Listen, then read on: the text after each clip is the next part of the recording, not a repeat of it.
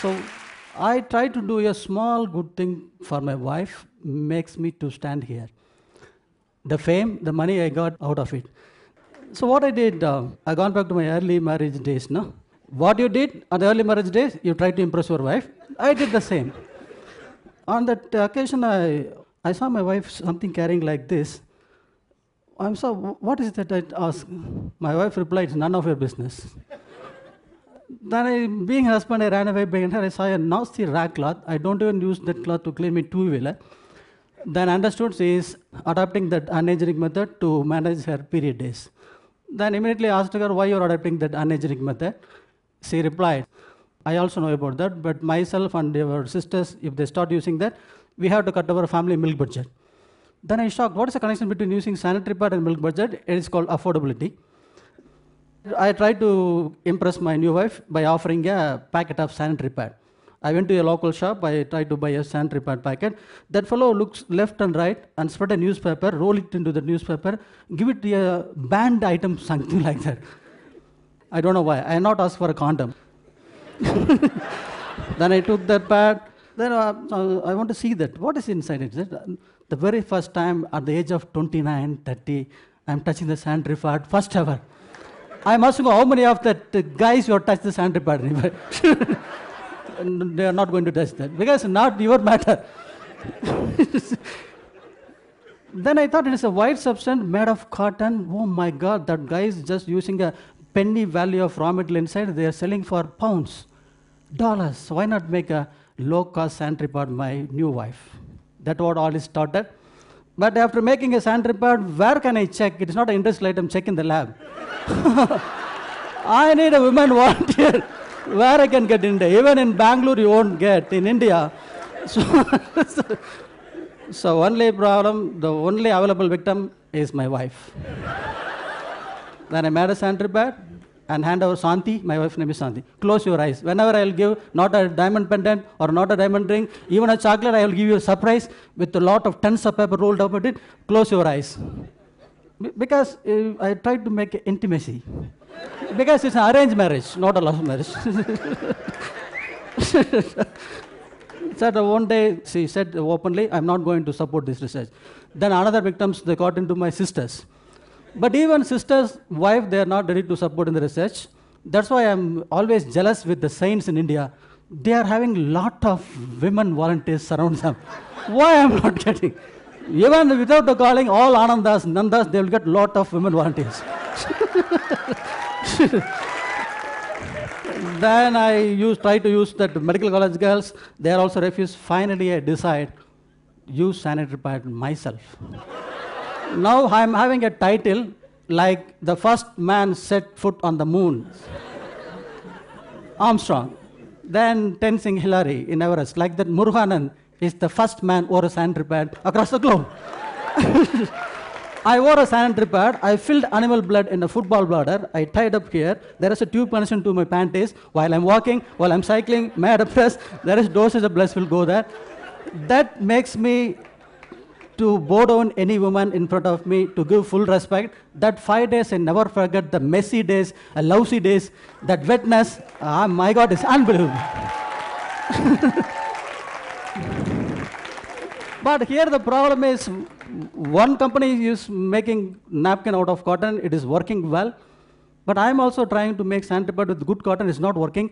That makes me two and a half years to continuous research, research, research. You need first funds not only financial crisis, because of the sanitary repair research, I come through all sort of problems, including divorce notice for my wife.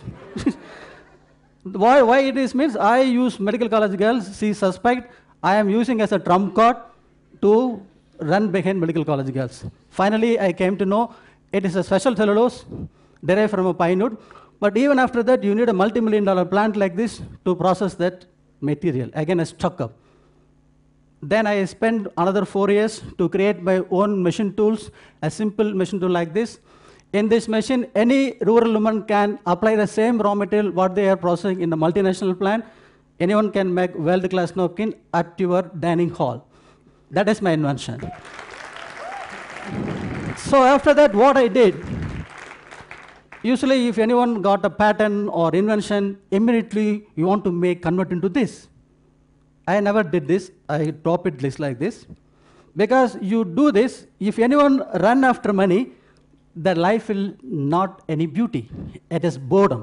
Lot of people making lot of money, billion, billions of dollars accumulating. Why they are coming for finally for philanthropy? Why the need of accumulating money than doing philanthropy? More of them decided to start philanthropy from the day one.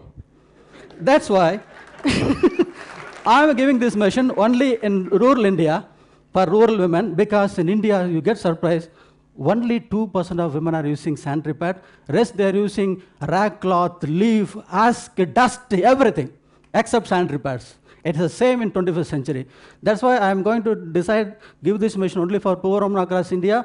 So far, 630 installation happened in 23 states, in six other countries. Now, I'm on seventh year. Sustaining against multinational, transnational giant makes all MBA students a question mark.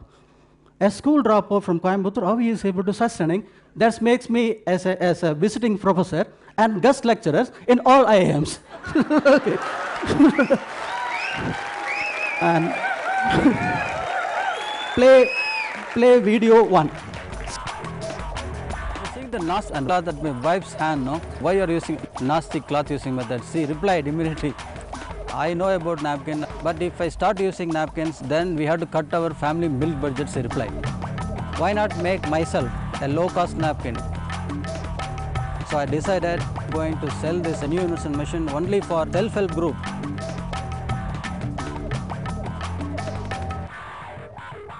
That is my idea.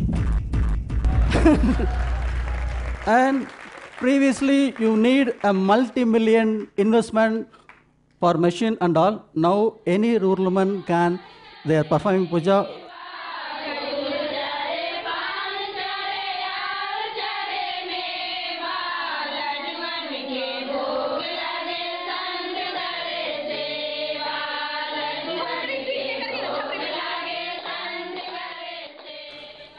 You just think competing giants, even from Harvard, Oxford is difficult. I make a rural to compete multinationals. I'm sustaining on seventh year, already 600 international. What is my vision is I'm going to make India as a 100% sanitary napkin using country in my lifetime. In this way, I'm going to provide not less than a million rural employment that I'm going to create. That's what I'm not running after this bloody money. I'm doing something serious. If you chase a girl, the girl won't like you. Do your job simply, the girl will chase you. Like that, I never chase Magalakshmi. Magalakshmi chasing me, I am keeping in the back pocket. Not in front pocket. I'm a back pocket man. That's all. A school cupboard saw a problem in the society of not using sanitary pad. I'm becoming a solution provider. I'm very happy. I don't want to make this as a corporate entity.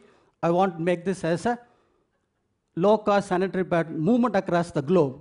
That's why I put all the details on public domain like open software. Now 110 countries are accessing it. Okay? So I classify the people into three, uneducated, little educated, surplus educated. a little educated done this, a surplus educated, what you are going to do for the society. Thank you very much. Bye.